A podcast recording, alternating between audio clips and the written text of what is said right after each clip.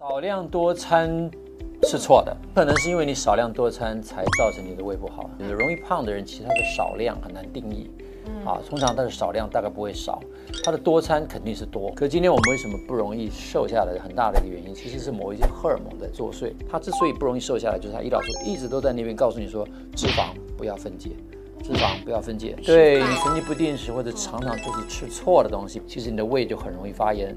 你这样子。日复一日的反复下去，你的胃就越来越糟糕。定时定量，中间不吃东西，就叫做间歇性断食。到了我自己生病的时候，才知道不要一直吃早餐，要吃的像皇帝，要吃丰盛的早餐。原来是一九四零年代的一个宣传。不吃早餐的人跟吃早餐的人，其实在体重控制上面没有太大的差异。早餐不吃这件事情，绝对不会让你没有能量。其实，如果说你习惯血糖平稳，你根本不会感觉到血糖低的时候，因为你身体不会让你低血糖。也就是节食、绝食这种极端热量控制的方法，长期会造成你的代谢机器发生非常非常强的保卫机制。当你在极度的低的代谢状态之下，它没有办法有效的燃烧热量，你随便吃多少，它都会存。有人就说这个甜点是另外一个胃啊，另外一个其实很容易失失去控制的就是糖加上油的组合。那个会是一个更强的呃食欲讯号，大鱼大肉没有问题，没问题。可是你去吃爆炸性的大餐，暴饮暴食一定出问题。好，你认为正常的食物就是你以前的食物，你以前的食物会让你胖，它现在一样会让你胖。你我皆凡人，真的吃了什么东西都会胖，好吗？所以所以真的不能乱吃哈，所以吃对东西非常重要。有人说信我者得永生，我信一你认识二一一，坚持二一一者得健康。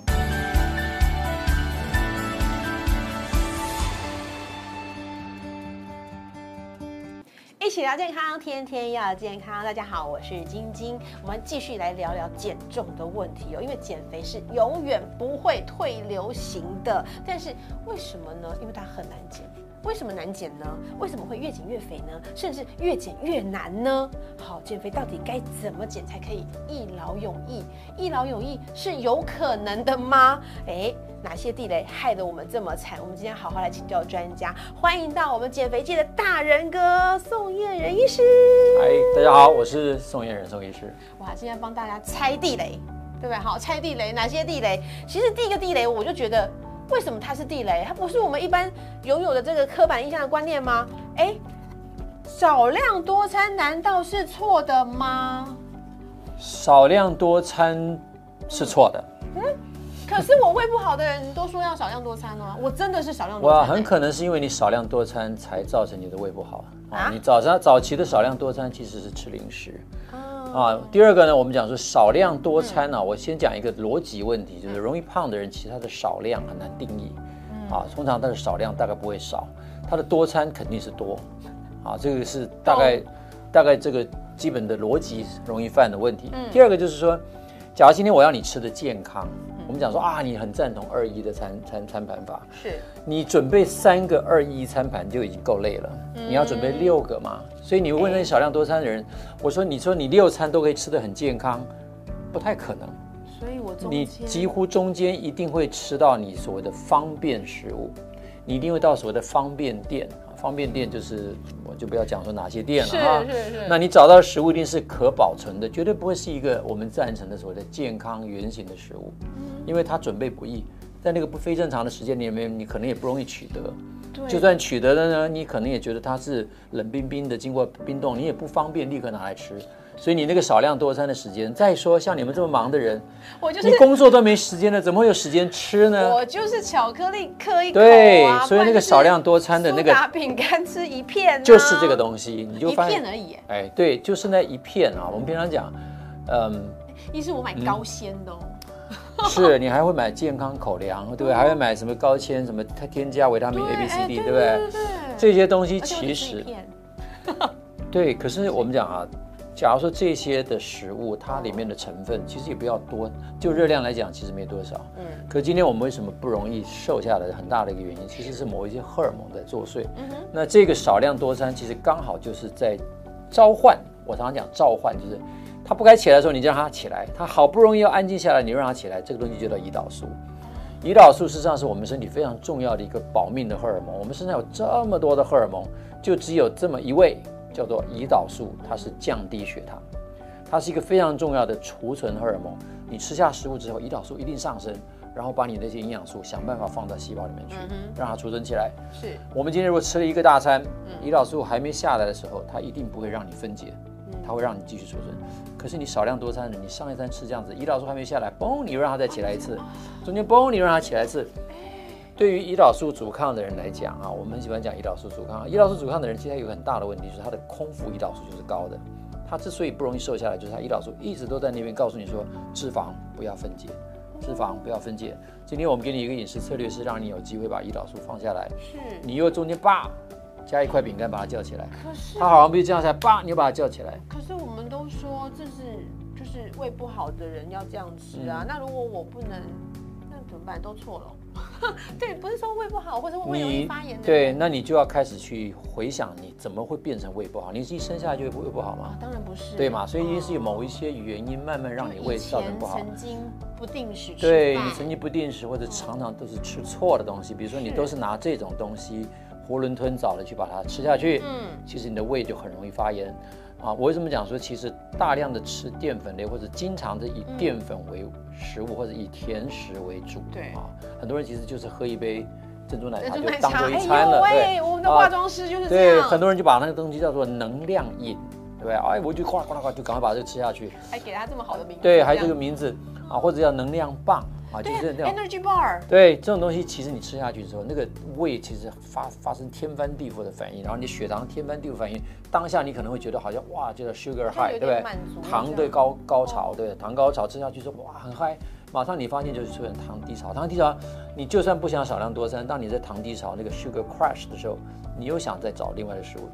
这时候你就会习惯性的，这时候你你就算要找二一也没地方找。对，那你抽屉打开来就是，哎，我上一餐必干备备的那个高纤 A B C D 饼干，你又拿出来又把它 再吃一片，偷吃个两片，对，偷吃两片，你马上又哎嗨起来了，哇，继续工作，马上就快起来，又又在想，你这样子日复一日的反复下去，你的胃就越来越糟糕，反而变恶性循环，对，然后就恶性循环。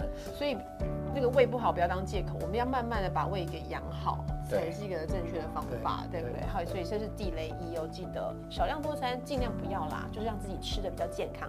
好，来再一个，哎，间歇性断食，嗯，哎，我们不是这个间歇性断食，这边说从小爸爸妈妈都这样教，间歇性断食对身体 OK 吗？呃，很 OK，为什么呢？因为从小你都在做间歇性断食，如果你是正常的听，或者说你很听老师的话，听爸妈的话。爸妈是跟你讲说，三餐要定时定量，是是不是？老师都跟你讲，幼稚园就跟你讲说，小朋友不要吃零食，对，下课不吃零食，下课不要吃零食，三餐要定时定量，是，但你就把三餐吃完，你三餐定时定量，按照间歇性断食的定义。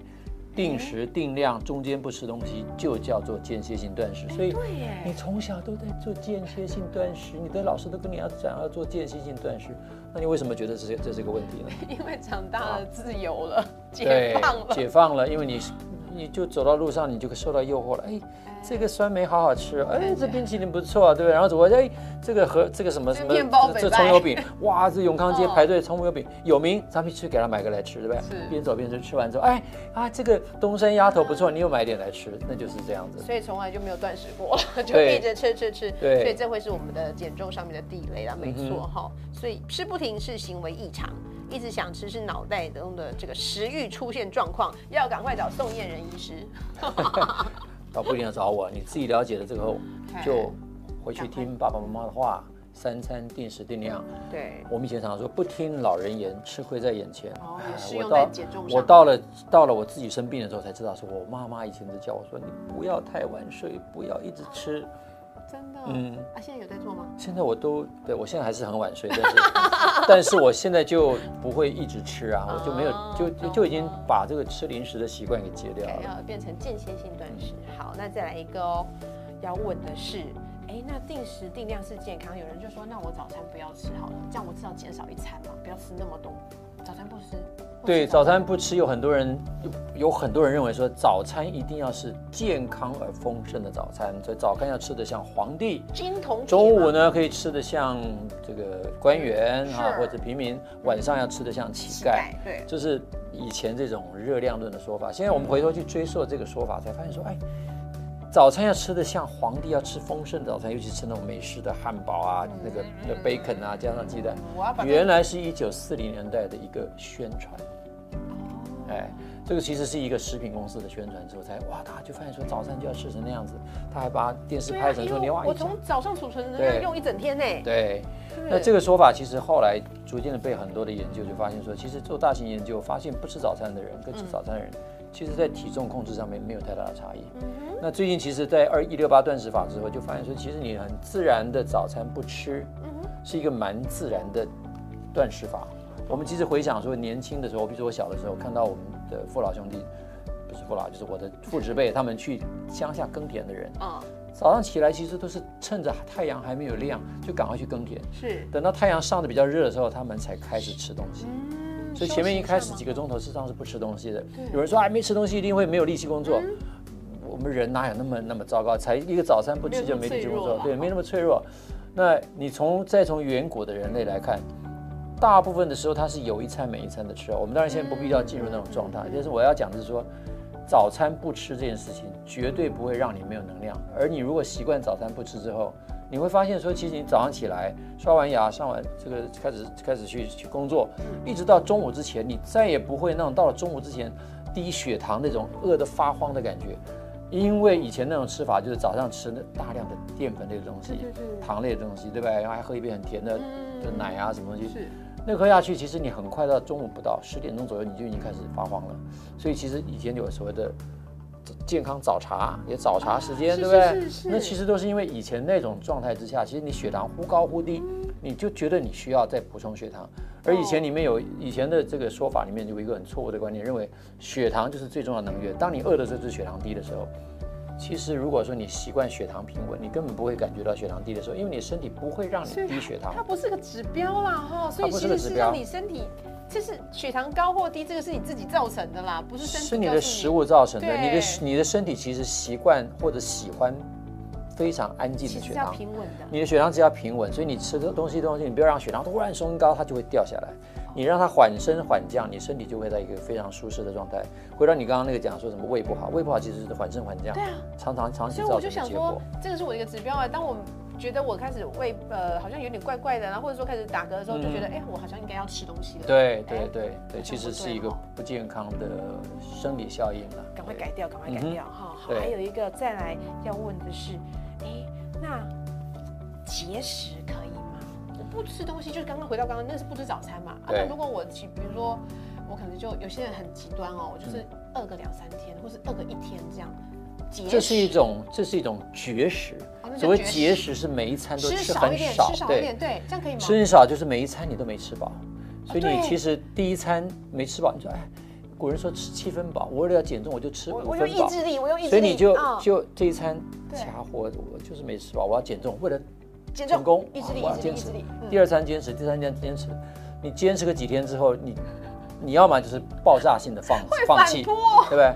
再不然，其实更糟糕的是一件事情，嗯身体在这种饥饿状态的时候，会进入一个生理模式，叫做节能模式，就是身体呢会自动的降低你的代谢率所以会。很想睡觉。所以我的在这个里面我就举了，在书里面我就举了个例子啊哦，在美国有一个节目，过去叫做《超级减肥王》，嗯哼，叫做 Biggest Loser，最大的 loser 就是甩掉体重的人。嗯所以把中文把它翻译成超超级减肥王。嗯这些人都是用极端的节食的方法，超强的运动的模式，就是用那种吃很少、动很多的方法。嗯，短短的时间之内，他们的确掉了很快体重。真的。但是，当他们拿到奖杯、拿到冠军、拿到奖金之后，隔了在半半半年，啊请他们上节目来孝友回娘家，是，永远没有成功。为什么？全部都复胖，全部都回来。而且比以前还胖。是，而且呢，这个有一个很有名的研究人员追踪这些人六年的时间，发现他们在离开节目后六年，他们的代谢率从来没有回来过。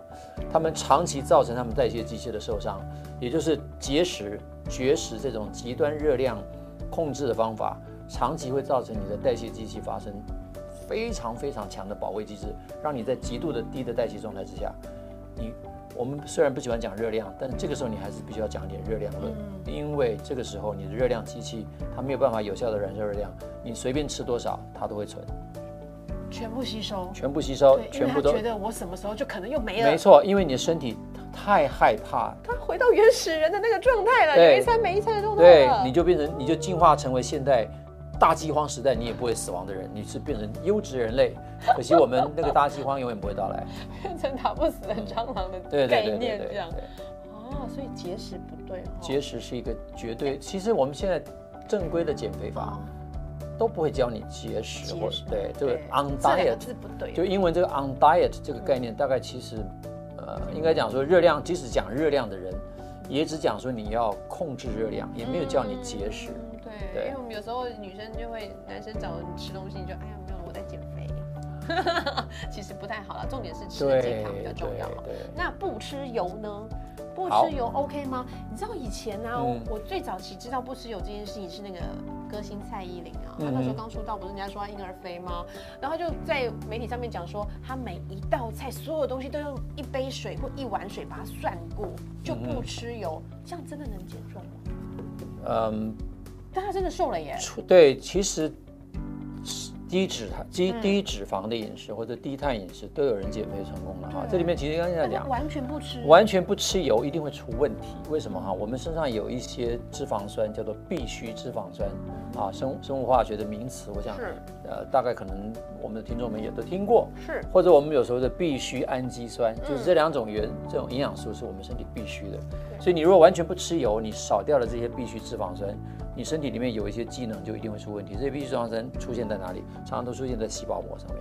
所以你的细胞膜如果出现了缺损，那你细胞膜就不健康，它就没办法有效的跟旁边的细胞沟通，没有办法有效的传递讯号，没有办法有效的做防御的动作，所以你身体很容易生病。那我其实可以举个例子，我就有一个病人，哎，应该不能说病人啊，他就从美国回到台湾来挂了我的号，到我门诊，只为了跟我讲一件事情。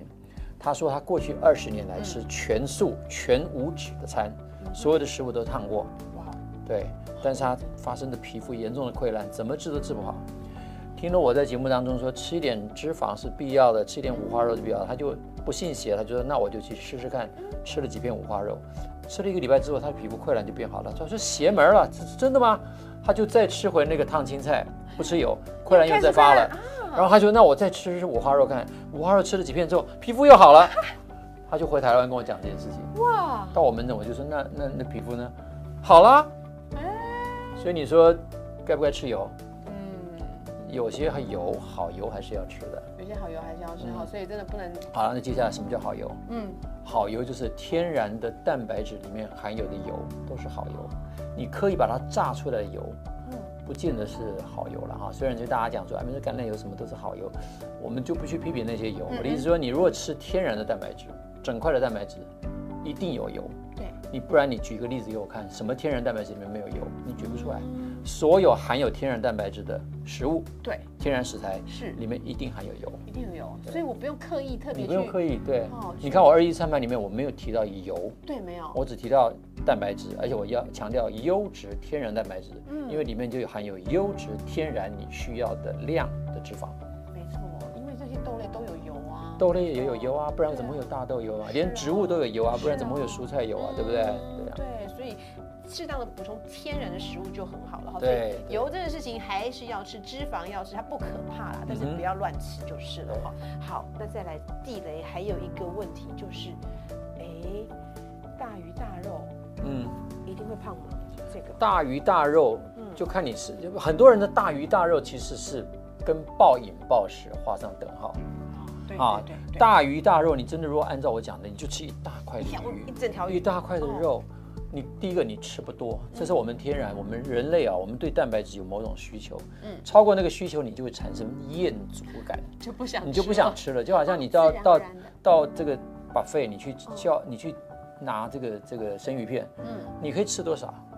你吃了没几片之后，你就觉得你就有点饱了，对不对？然后你就哎呀，我去去吃那个 roast beef，呀，你吃完一片 roast beef 会去拿第二片的人很少，不会，对？可是你吃完这些东西之后，哎，我们去吃冰淇淋，可以你照样会再吃。可以，所以这个冰淇淋，有人就说这个甜点是另外一个味啊，其实是是我们这个脑袋里面对食物的感觉的问哦题。也就是说，我们对蛋白质有个天然的食物调节的能力，嗯，那个 regulation，那个那个回馈的的调节是是天然存在的。可是我们对糖类这种东西失去了这种能力嗯啊，所以其实最怕的实际上是糖。另外一个其实很容易失失去控制的就是糖加上油的组合，那个会是一个更强的呃食欲讯号。你会面包，哎对，所以像面包为什么加奶油？你你今天如果说像那种什么山东大饼啊，就是就是水加面和出来的东西，其实没那么好吃，你也不会吃很多。所以是天然的淀粉，今天我讲说天然淀粉，我为什么讲说天然淀粉？天然淀粉像根茎类，地瓜里面的含的油脂不多，是是不含油脂的淀粉，其实你也有一个天生的天然的一个调节器，你不会吃太多。但是你说卤肉饭你会吃多少？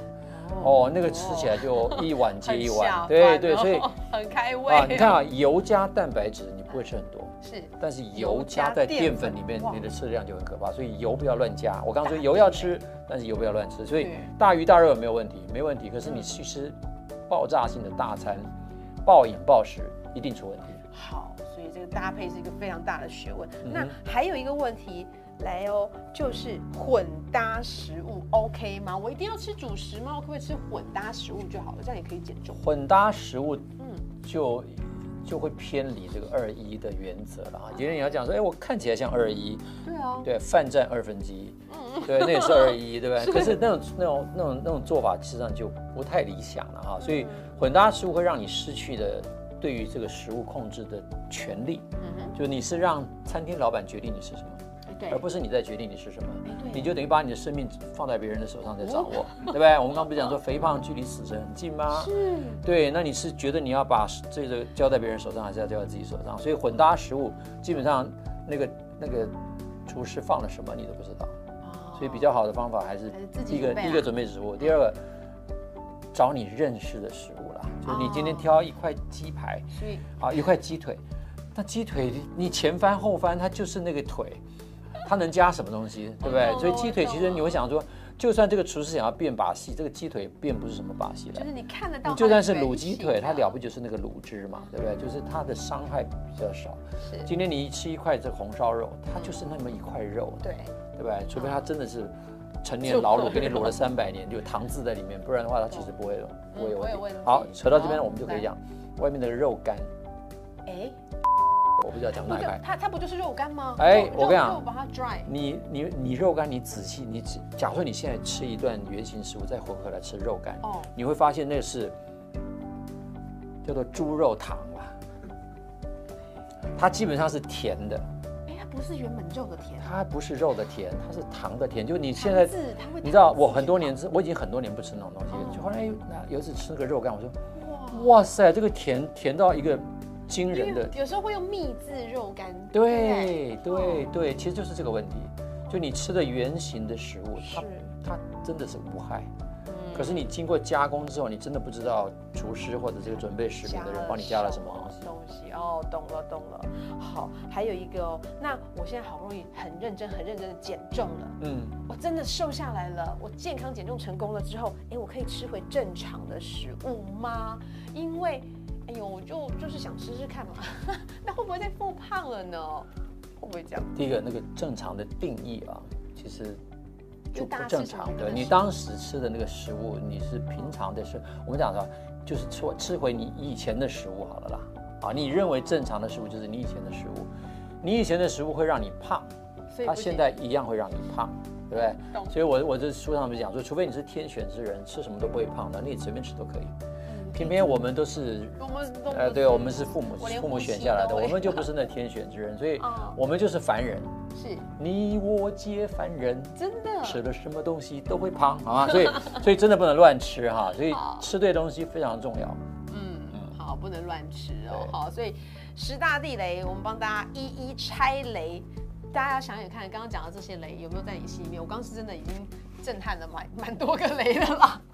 才知道说，尤其少量多餐那个雷，对呀，因为我就是胃不好啊，但是我胃不好还是想减肥。我为什么这样讲？因为我以前也犯过那个雷，以为准备苏打饼干就不会胖，苏打饼干什么都没有哎，教我它就面粉而已，怎么会胖呢？对呀，到底是谁教我们的？就像我以前我小时候吃十二碗饭不会胖，你知道我我减肥有段时间我就吃五谷饭，给他吃个十二碗，没有十二碗了，我就吃个三五碗。我跟你讲，我那段时间别的东西都没，就就吃五谷饭，胖到要死。我跟你讲。真的，所以五谷饭健康，但是你多量了就还是不对。对，尤其是到我们某个年纪之后，你对碳水化合物的耐受度实际上就没那么好，你的胰岛素是发生阻抗的。当这个食物会大量的召唤胰岛素，大量的诱诱导你的胰岛素产生的时候，它其实是不容易减重的。那我们平常人喜欢吃的食物，因为那以前的组合，它就是比较容易让你的胰岛素发生阻抗，胰岛素容易升高。其实你再吃回去，过去会胖，你现在依然会胖啊！你其实没办法改变这个食物对你的问题。你可以慢慢的调整体质，你的耐受度会变好一点。嗯，但是你要完全回到以前那种可以放肆的状态，不太可能。因为时光不饶人呢。呃，不是时光不饶人，是说那个那个东西本来就是经年累月都会让你胖。你如果再回去吃，你也许吃一餐不会怎么样。哎，你看你开始侥幸，那我就吃两餐。我跟你讲，那个累积的速度就跟以前一样。哎，三三三五年之后，你就发现说，我好不容易花了半年把体重减下来，我又。花花半年时间，后又把它涨回来了。所以这个一劳永逸的，关键就在于你自己能不能做到。一劳永逸的关键就是在于你有办法认识二一一。对，有人说信我者得永生，我建议啊，你认识二一一，坚持二一一者得健康。真的，永生不敢讲，得健康。那你这样一劳永逸了吗？我好几年了。我二零一四年减重成功，我用的当时其实不叫二一，是后来我把把它组合成为二一啊。但是我用的就是这个方法。二零一四到现在九年，我们在肥胖医学里面说，成功减重的定义就是三年不复胖。嗯，因为三年复胖的比例，按照我们过去的研究是占九成左右。对，九成的人在三年之内复胖，只有百分之十的人成功。是。那我现在九年没有没有没有复胖，好厉害。哎，所以所以觉得这个方法。对我们大人，我觉得可行。对，对大人哥来讲，就真的是用对方法，一劳永逸。嗯哼，好哇，九年呢，我们希望我也可以拼个更多的九年。你可以九十年了，你还有九十年。好了，希望可以这么久了。但是说真的，就这样讲下来，大家知道说有些雷不要犯，然后原则把握住，其实减重也没有那么难了哈。对，所以希望大家从现在开始。健康减重，大家都找回健康，找回自信。谢谢你的收看，谢谢大然哥，我们下次再见喽！谢谢，拜拜。少量多。